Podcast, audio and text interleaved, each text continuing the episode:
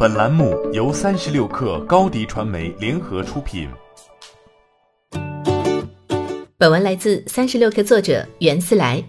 在德克萨斯的小城外，苹果的 Daisy 机器人马不停蹄地拆分着废弃的 iPhone，拆下来的金属可以回收利用，直接用到新的产品上。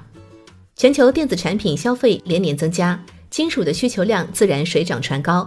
但是现在开矿的速度还是不怎么赶得上需求量，苹果自然对这一现象了如指掌，因此想要自给自足，他们也并不避讳自己的野心，号称要成为一家能够完全实现闭环生产的公司，从原料来源做起，甚至不希望再需要依赖采矿业。Daisy 似乎能做到这一点。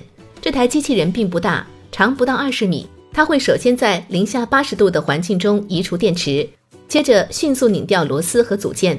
最后再送去提炼和回收。Daisy 的效率极高，每分钟能拆解两百部 iPhone，可以从废旧的 iPhone 里提取包括锂在内的十四种金属。使用 Daisy 除了能解决金属供应问题，还有环保方面的考虑。苹果公司的产品已经开始使用回收的锡、钴和稀土。上个月，他们刚刚下了订单，买了第一批环保的铝材。这批铝的生产过程做到了碳零排放。可以说是相当绿色了。Daisy 当然不只能用于拆解手机。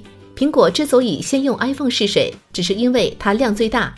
苹果还想要把 Daisy 的技术分享给其他公司，比如电动车制造企业。当然，不少人也觉得苹果应该把精力放在产品上，最好产品质量够好，能够使用更长时间，不用很快走到回收那一步。苹果足够财大气粗，能够在试水成功后大批量使用 Daisy。但是其他中小公司并没有这样的实力，起码在很长一段时间，回收不会是主流。大部分企业仍然只能依靠矿业公司采购金属。欢迎添加小小客微信，xs 三六 kr，加入克星学院，每周一封独家商业内参，终身学习社群，和大咖聊风口、谈创业，和上万客友交流学习。高迪传媒，我们制造影响力。商务合作，请关注新浪微博高迪传媒。